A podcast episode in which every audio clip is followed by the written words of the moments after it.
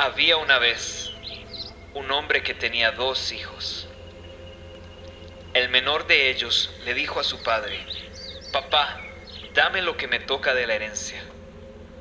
Así que el padre repartió sus bienes entre los dos. Poco después, el hijo menor juntó todo lo que tenía y se fue a un país lejano.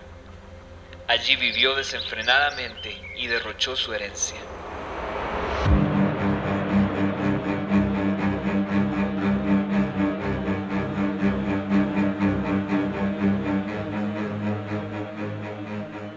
Empezamos hoy una serie que hemos titulado De la locura a la sensatez. Es una serie de enseñanzas que está basada en la parábola del Hijo Pródigo y por varias semanas vamos a estar profundizando cada uno de los elementos y los personajes que se encuentran en esta serie. Así que vamos a tratar un poco acerca de este tema. Yo sé que usted ha escuchado muchas enseñanzas acerca de esta parábola, pero estoy seguro que vamos a disfrutarla de otra manera diferente. Ah, pensando de locuras, me acordé de algo que nos sucedió a Flora y a mí hace como 35 años. Ya saben, esas cosas que le pasan a los Castro Baezas que son un poco extrañas. Así que estaba yo, lo que decíamos en aquel tiempo, cayéndole, ahora dicen ligándolo, ¿verdad? Así que en aquel tiempo una buena, una bonita salida era ir a las fiestas de Zapote. Esto hace unos 35 años, cuando aquello era más o menos sanito. Así que entonces eh, yo soy como un, como un mono, me encaramo por todo lado, en todas las montañas rusas, en todo lo que se mueva, en todo lo que caiga, en todo lo que se divierta uno. Y Flora, si se monta en los caballitos, se marea. Así que yo por quedar muy bien y disfrutar un poco de la noche, la convencí que nos montáramos en unas sombrillitas. Esto se van a acordar aquellos que tienen ciertos años que eran así inclinadas y la sombrillita daba vueltas y bajaba. No era mucho, pero, pero era algo interesante. Así que yo la convencí de que podíamos ver el campo ferial desde lo alto y disfrutarlo. Tal vez yo podía aprovecharme de algo por ahí, no sé. Todo estaba debidamente planificado. Así que entonces nos montamos, ¿verdad? Ya saben, paran dos, se montan dos, siguen dando, ¿verdad? Y eh, nos montamos y todo empezó así como una película, ¿verdad? Yo oí donde él cerró la puerta y suena como... Y en lo que nos subieron, oigo un grito de esos que solo Flora Baeza puede dar. Ah, tal vez usted no los ha escuchado porque usted la ve aquí muy ecuánime, muy centrada, muy convencida. Y entonces cuando ella grita uno cree que realmente está pasando algo porque ella no está muy atarantada, que digamos. Así que entonces cuando estábamos arriba y comenzó a moverme, me dijo, esto está malo. No cerró bien. Y yo, ¿cómo que no cerró bien? Y agarro la varilla en una varilla así, y la agarro y me dice, y además esto está flojo esto está flojo, comienzo a gritar. Así que comenzó a moverse aquello para arriba y para abajo. Y yo gritaba, ¡paren esto! ¡paren esto! Y yo agarraba el tubo por un lado y le puse el pie aquí para que no se cayera. Y según yo estaba juntando el, tubo que nos sostenía. Y yo gritaba, ¡paren esto! ¡paren esto! Y yo decía, no me voy a poder casar. Y los muchachos que manejaban muertos de risa así. Y seguro decían, ¿qué clase de animal es ese que está pegando gritos? Así que fueron minutos, yo sentí que ellos nos dieron más vueltas de la cuenta para ver el imbécil que estaba ahí pegando gritos. Era el único, me oía por todo zapote. Y yo, para esto! ¡Nos vamos a matar! ¡Está malo! Se detiene el chunchito, abren la puerta y nos bajamos y macho que se respeta le agarra la mano y sigue como si nada hubiera pasado.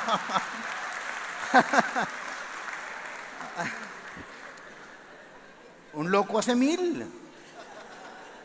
Ok, la otra semana les voy a contar otro acerca de una cucaracha. Bien. Así que ya saben que cuando estoy hablando de un tema bíblico me gusta analizar el contexto.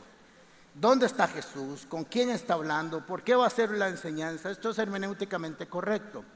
Así que tenemos que analizar para saber por qué Jesús llega a esta enseñanza, por qué Él va a hablar de este tema. Lo primero entonces que quiero definir es que una parábola rápidamente es poner algo a la par de otro para comparar sus y, ver sus diferencias y sus similitudes. Pero algo interesante de una parábola bíblica o de cualquier parábola en esencia es que lo que es válido en la esfera de la parábola es válido en la esfera de lo espiritual. ¿Por qué? Porque las parábolas de Jesús toman un acontecimiento natural, entendible por el ser humano, y lo lleva a una dimensión espiritual para explicar que de la misma manera en que sucede en el ejemplo, sucede en el reino de los cielos.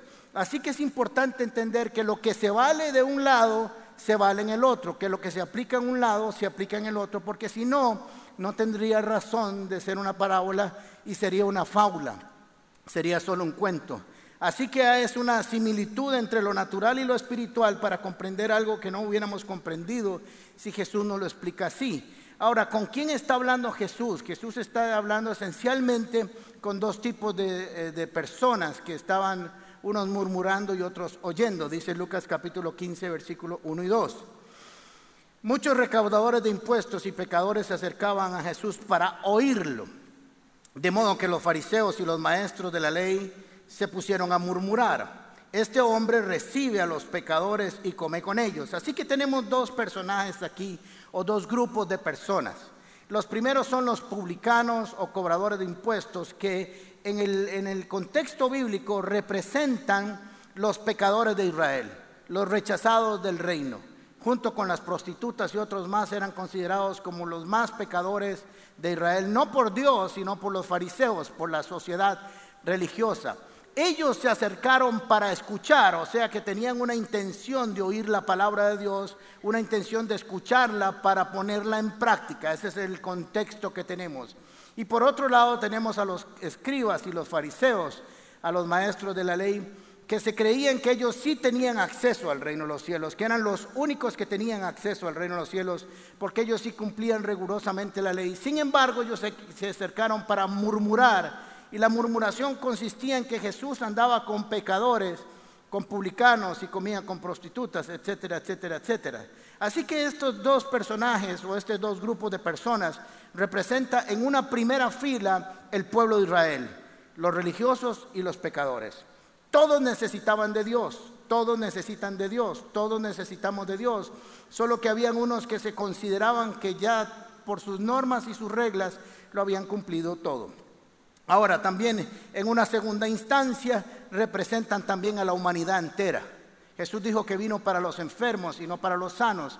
No es que hayan sanos, es que hay algunos que no buscan a Dios porque se consideran sanos, pero todos tenemos que buscar al Señor. Así que esta enseñanza, así que en este contexto Jesús va a enseñar acerca de la gracia del reino de los cielos, de la misericordia de Dios y cómo opera el perdón de Dios para con la humanidad entera. Y lo voy a explicar con tres parábolas. La oveja perdida, la moneda extraviada y el hijo pródigo. La oveja perdida, ya algunos de ustedes lo conocen, el pastor deja las 99 en un lugar seguro porque no es un acto de responsabilidad, es un acto de amor. Busca la oveja que está perdida y extraviada entre las fieras que se lo pueden comer, la rescata, la trae y la guarda en el redil. Muy bien. La segunda tiene que ver con una moneda que se perdió, era, una, era un collar que posiblemente eran las arras matrimoniales, y se perdió una de ellas. Así que Jesús dice, el valor de esta moneda no estaba si estaba en el suelo tirada o perdida, sino su valor en sí mismo. Y fue y la buscó y levantó los muebles y barrió y trajo la aspiradora y todo hasta que la encontró. Pero es interesante que las dos parábolas, estas dos hasta ahora que estamos analizando, terminan así, no, no se los voy a poner en la pantalla. Les digo que así también en el reino de los cielos, así también, o sea, lo que se vale en el cuento, se vale en el reino de los cielos. Habrá más alegría por un solo pecador que se arrepienta que por 99 justos que no necesitan arrepentirse. Así terminó la oveja perdida. Y la moneda extraviada dijo, les digo que así mismo se alegra Dios con sus ángeles por un pecador que se arrepiente. O sea que las dos terminan con arrepentimiento. Pero cuando entramos a la parábola del hijo pródigo, hay unos cambios interesantes. Y es que aquí ahora aparece la figura de un papá, que no podemos olvidarnos que ese papá es Dios en la parábola, es Dios. Es un papá, pero es, es Dios. Y dos hijos, uno que se vuelve loco y otro que es menos loco porque solo parece que no es tan loco, pero también lo es. Así que entonces vamos a analizar la relación de este padre con sus hijos y vamos a aprender cada uno de ellos y sus conductas. Ahora, entonces tenemos que entender que estos dos hijos también representan de alguna manera ese pueblo de Israel, a los fariseos, a los escribas y a los publicanos, divididos en dos eh, grandes grupos de Israel. Pero ahora esta parábola, como las otras, también tiene una aplicación para nosotros, porque si no, no tendría sentido que estuviera ahí. Está hablando de la gracia, así que vamos a tener que aprender en qué se aplica para nosotros y qué es lo que Jesús quiere que aprendamos acerca de ella. Esencialmente terminamos aprendiendo de la gracia, pero vamos a aprender de algunos elementos que están en el conjunto de la parábola. Ahora quiero eh, definir locura como la privación del juicio o del uso de la razón, actos extraños y autodestructivos. Así que vamos a ver por qué eh, eh, se le llama locura o le he puesto locura a esto. Ahora, también quiero aclarar algo muy importante para el resto de, las diferentes semanas que vamos a estudiar este texto. La gente dice, yo soy el hijo pródigo, el hijo pródigo, o sea, que volvió. Pero quiero decirles que el texto original no tiene un título, el título se lo dieron con el tiempo los estudiosos y no están perdidos, porque pródigo significa despilfarrador, que malgasta sus recursos y los de otros sin consideración alguno que desprecia aquello que merece alta estima, que gasta sin justificación y sin pensar en el futuro, derrochador e irrespetuoso. Así que cuando usted se diga, yo soy como el hijo pródigo, se está asignando todo esto.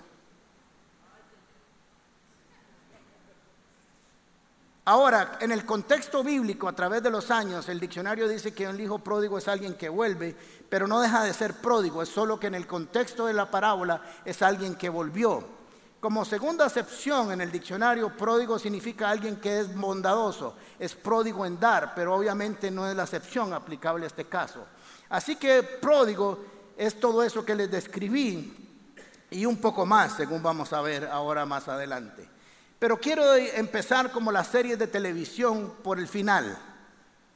Dice eh, Lucas capítulo 15, versículos 16 y 17.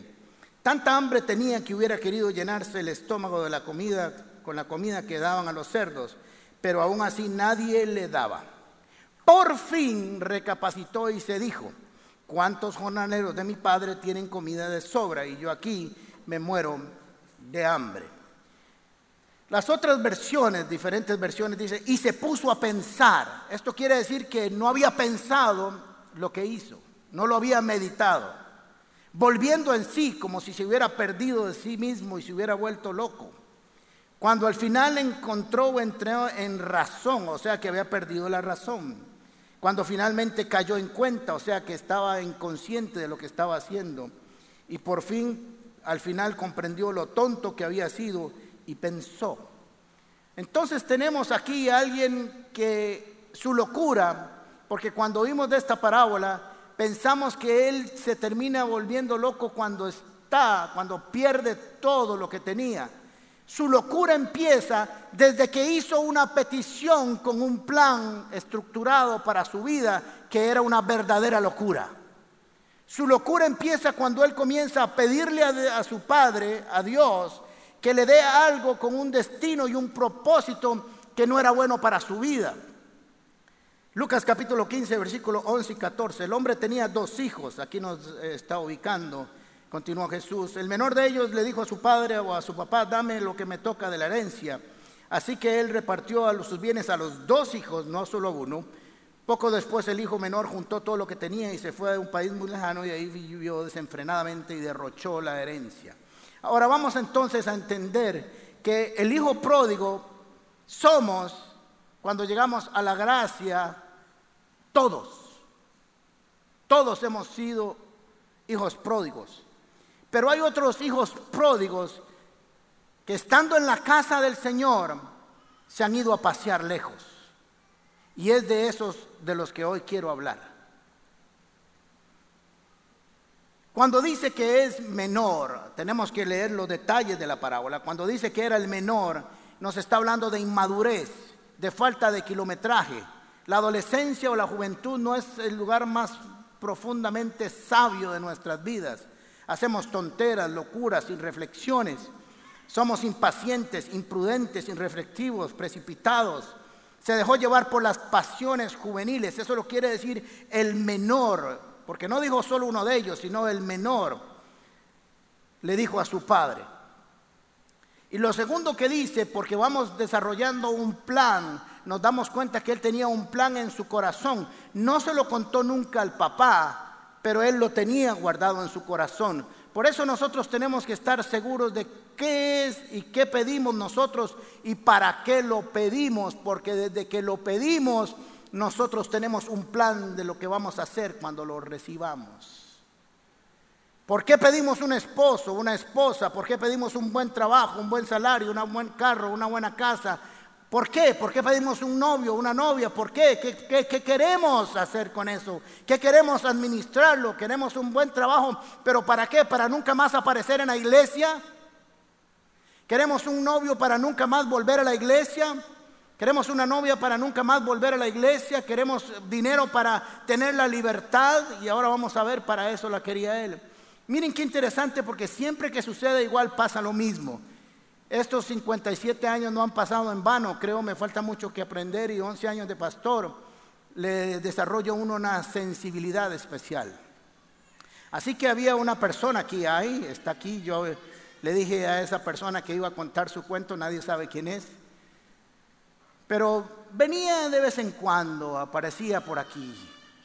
Y venía los miércoles de vez en cuando regularmente, pero los fines de semana no venía, estaba por ahí eh, ni frío ni caliente, ¿verdad? No quiero juzgar su espiritualidad interna, pero al menos sus acciones, eso yo lo tenía identificado. Pero un día, de pronto, un día, comienzo y lo veo aquí, los fines de semana, lo veo hasta sábado y domingo, lo veo viniendo a Link, lo veo que se va de campamento, lo veo que se bautiza, lo veo que quiere ir a una casa a paz y llamo al líder más cercano y le digo, ¿verdad que quebraron a fulanito?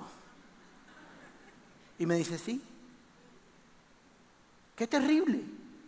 Qué terrible que haya que quebrarlo a uno, romper una relación para salir a hacer lo que tuve que haber hecho siempre, aún teniendo la relación. Por eso, ¿para qué pedimos algo? ¿Cuál es el propósito? Así que le dijo al padre, dame la herencia. La herencia entendemos que es cuando se muere un padre, pero la quería decir, como decían los carajillos, uno muy, uno muy, que te morís y me dejas todo. Uno muy, uno muy, hagamos que te moriste y me repartís todo. Exigiéndolo, precipitado, irrespetuoso a la hora de pedir esto, porque no se lo pidió para montar un negocio, para hacer crecer el patrimonio, sino que en su corazón tenía presupuestado gastarlo.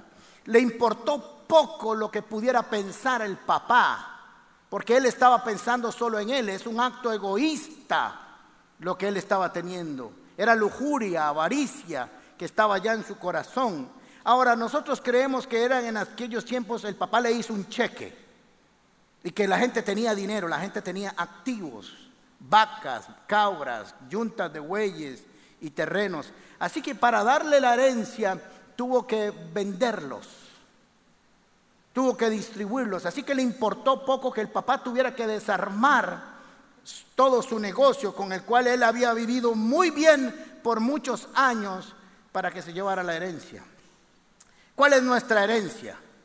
Tenemos muchas cosas nosotros en el reino de los cielos que podríamos considerar herencia en nuestras vidas.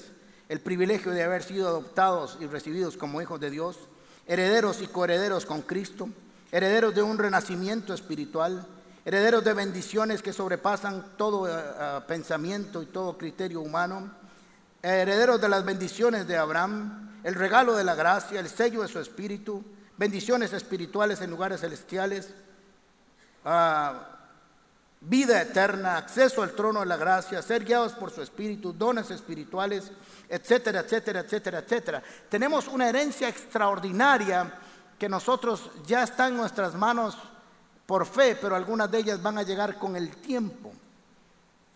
Así que dice que el, padre repartió los bienes a los dos. Ahora hay una gran pregunta que nosotros tenemos que hacernos hoy. ¿Por qué si ese papá representa a Dios y Dios lo sabe todo, por qué le dio la herencia? ¿Nunca se lo ha preguntado? Bueno, ya se lo preguntó. Les voy a decir el criterio mío y la mayoría de los estudiosos. Número uno, porque parece que había una ley no escrita que si un hijo lo pedía, el padre tenía que dárselo. Parecía que era una costumbre que había que liquidarlo. Pero eso es una posibilidad. Pero yo creo la más importante de todas es que Dios ama tu libertad y nunca te va a tener a su lado como un esclavo. Ama el libre albedrío, la libertad de escoger, de escogerlo a Él no por obligación, sino por amor. Así que el padre de la parábola del hijo pródigo lo que le estaba diciendo es, no quiero que te vayas, pero no te lo voy a impedir. Si esta casa no te gusta, si no te gustan las reglas de esta casa, si no te gusta cómo se vive en esta casa, si no te gusta cómo soy yo, tienes el derecho de irte. Nadie en el reino de los cielos está obligado a vivir una relación con Cristo. Nadie. Jesús no obliga a nadie. De hecho, solamente envía el mensaje y cada uno de nosotros decide.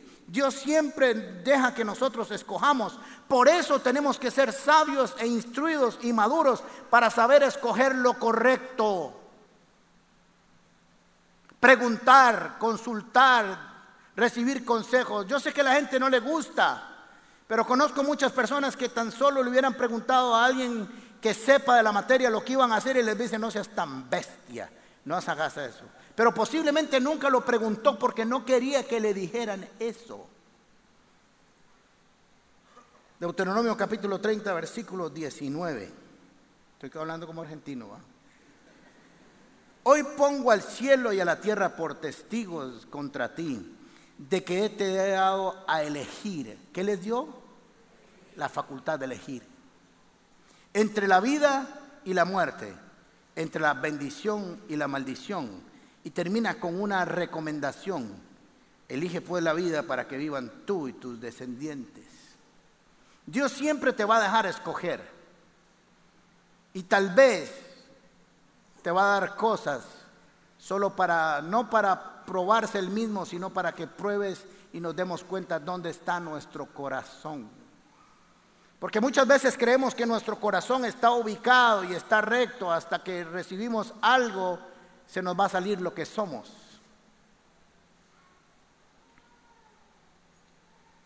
Cuando recibimos las bendiciones de Dios, ¿qué hacemos con ellas?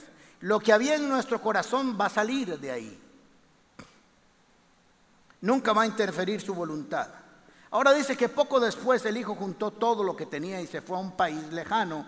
Allí vivió desenfrenadamente y derrochó. Ahora, si usted hace un análisis del proceso de esto, es lo lógico.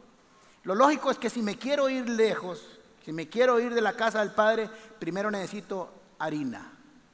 Porque era un nini. Ni producía, ni estudiaba, ni aportaba, posiblemente. Esto es un, criterio mío. Porque si hubiera estado breteando como el hermanillo, hubiera estado haciendo, hubiera tenido un valor del dinero. Pero no lo tenía. Y es que a veces no valoramos lo que Dios ha hecho por nosotros. Ahora, lo lógico es pensar que si me voy a portar mal, me voy a ir lejos. Yo cada vez que me peleaba con mi mamá, le decía, me voy de la casa.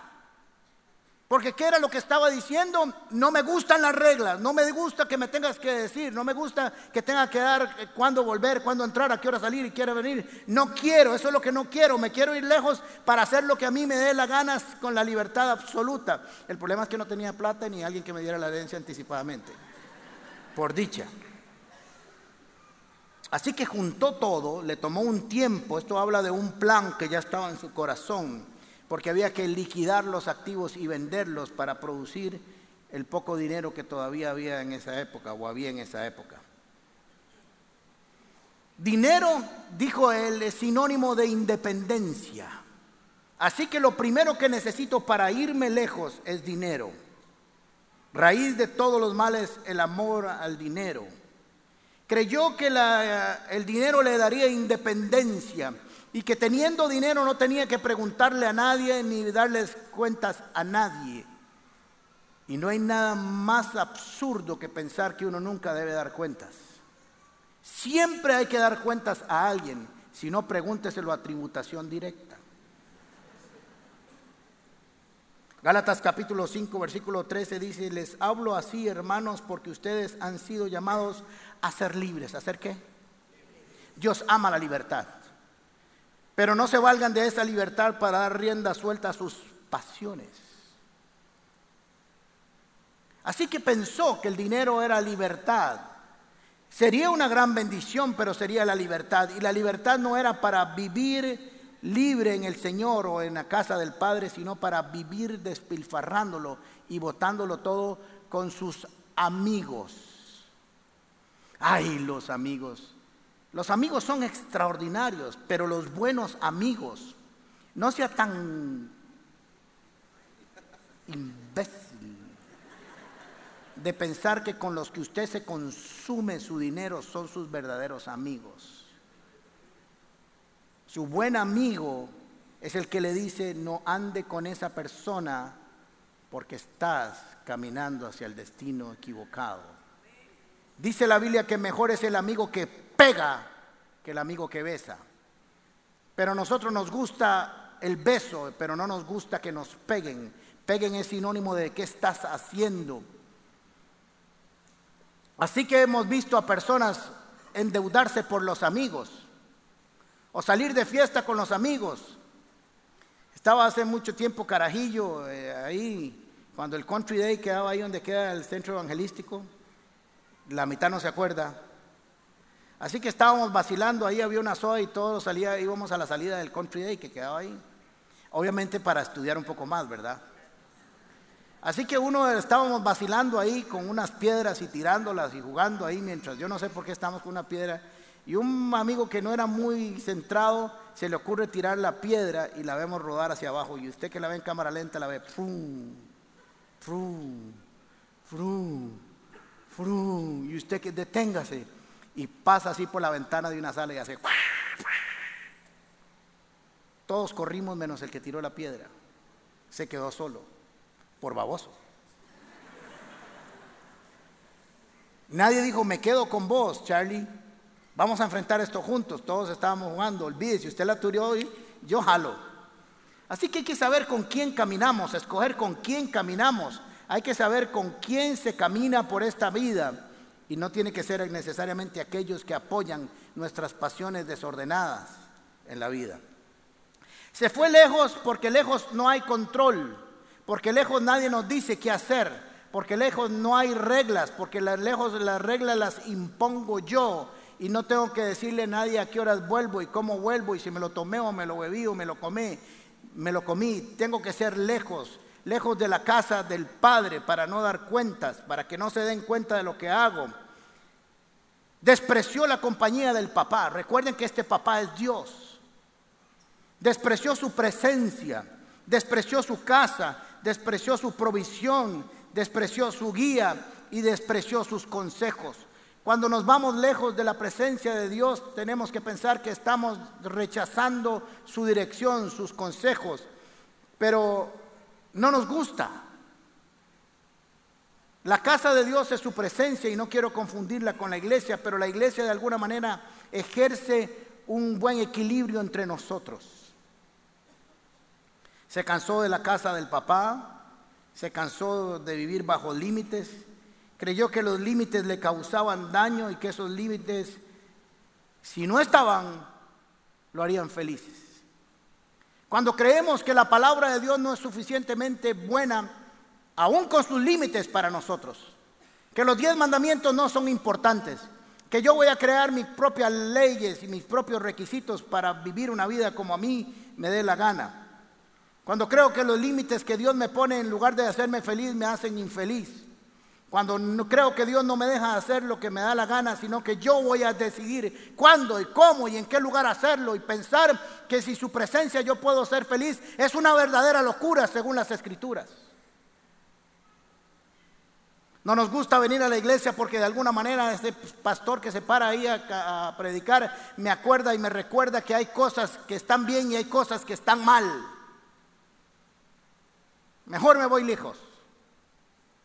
Jeremías capítulo 2 versículos 4 y 5 dice, oigan la palabra del Señor, oh casa de Jacob, y todas las familias de la casa de Israel. Así ha dicho el Señor, qué maldad hallaron en mí sus padres para que me se hayan alejado de mí y, y se hayan ido tras la vanidad, haciéndose vanos ellos mismos. Miren qué interesante cómo Dios casi con dolor le dice, cuéntenme, ¿qué malo les he hecho para que me dejen? ¿Qué malo les hice si solo cosas buenas he traído para sus vidas? ¿Por qué deben de irse? ¿Por qué deben de alejarse? ¿Por qué creen que la felicidad está lejos de mí? La única razón es porque aún no me conocen. Porque no, se, no saben y no se, se han olvidado de las cosas buenas que he hecho para ustedes. Me preocupa mucho cuando la gente deja de congregarse.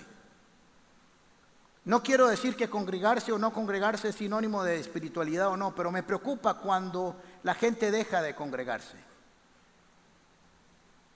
Porque quiere decir que hay algo en su corazón que se lo impide, que no lo deja acercarse a la iglesia.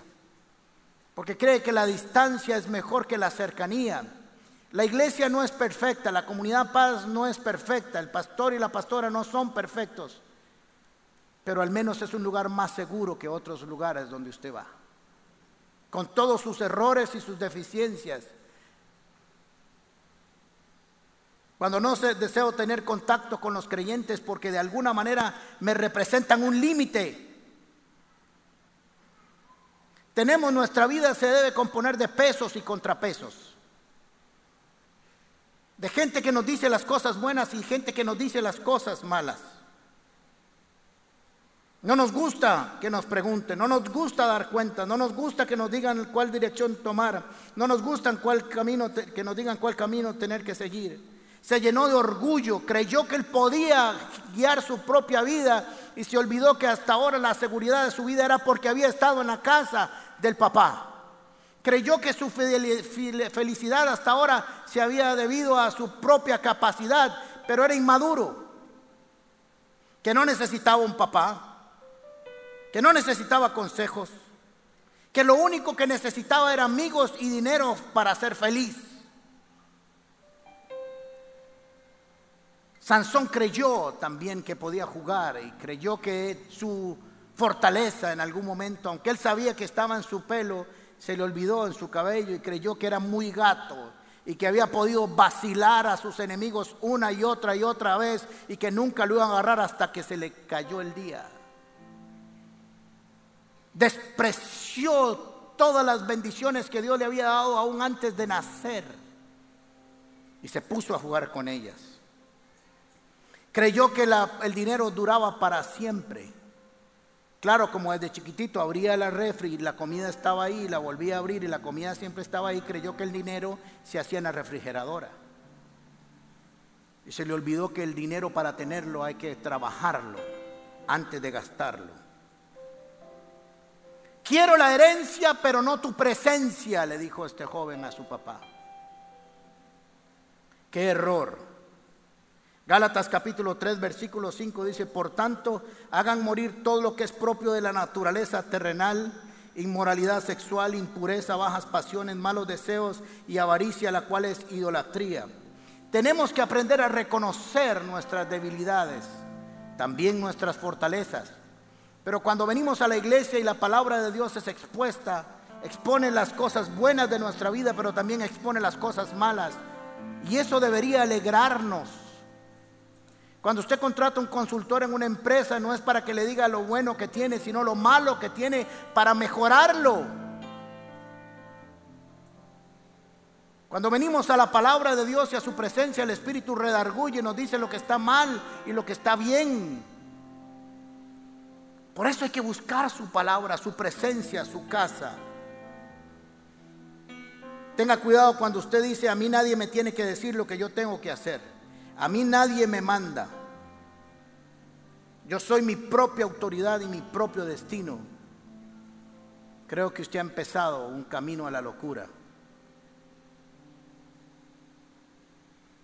Salmos 84, 9 dice así, oh Dios, escudo nuestro, pon sobre tu ungido tus ojos bondadosos.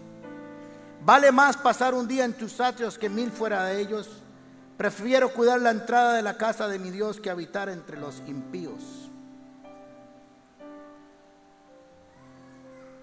Todos podemos ser un hijo pródigo y de pronto entrar en una locura buscando cosas que no son la voluntad de Dios. Creyendo que si nos vamos, Dios no va a interferir con nosotros. Si subiera lo más alto, ahí estarías tú. Si subiera lo más profundo, ahí estarías tú. Si fuera lo más ah, al norte o al sur, al este o al oeste, ahí siempre estarás tú. No puedo apartarme de tu presencia, dice la palabra. La pregunta es ahora para cada uno de nosotros, ¿por qué estamos pidiendo y para qué? Queremos las bendiciones de Dios, pero no su presencia. Queremos los beneficios de Dios, pero no cumplir su palabra. Queremos que Dios abra las puertas de los cielos sin vivir una vida que le agrade al Padre. Malgastamos la herencia y siempre volvemos por más como si fuera inagotable. En el cielo sí, pero en la tierra no. Lo que usted gasta se va. Que Dios tiene la capacidad de bendecirte y de volverte a dar, sí. Pero eso es algo que está solo en las manos de Dios. ¿Por qué pedimos y para qué lo pedimos? Tienes una petición delante de Dios y ¿qué quieres hacer con ella? Tienes una petición que tienes por años presentándola delante del Señor. ¿Y qué vas a hacer cuando llegue? ¿Para dónde te vas a ir? ¿Con quién te vas a ir? ¿Qué vas a hacer? ¿Cómo la vas a administrar? ¿Vas a darle la gloria a Dios o la vas a perder en el camino desenfrenadamente? Como hizo el hijo pródigo. ¿Qué haces con tu tiempo, con tu salud, con tus bendiciones monetarias, con tu familia, con tu esposa, con tu esposo, con tus hijos, tu familia, con tus amigos. Porque puede ser que tu locura empiece desde la razón por la cual empiezas a pedirlo.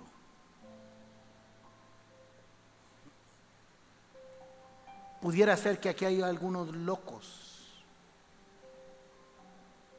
Es que si yo tuviera dinero lo que haría ¿qué harías?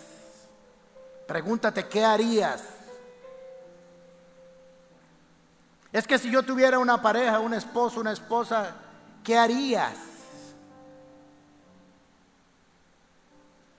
Es que si tuviera un trabajo mejor, ¿qué harías? O te volverías loco o loca. Y tendrías que pasar un camino muy duro para reflexionar. Mejor, ¿por qué no reflexionas hoy? Hoy es el día de la reflexión. Esperamos que esta enseñanza haya sido de gran bendición para tu vida. Si te gustó este mensaje, puedes suscribirte a nuestro canal y también seguirnos en redes sociales. Nos vemos en la Comu.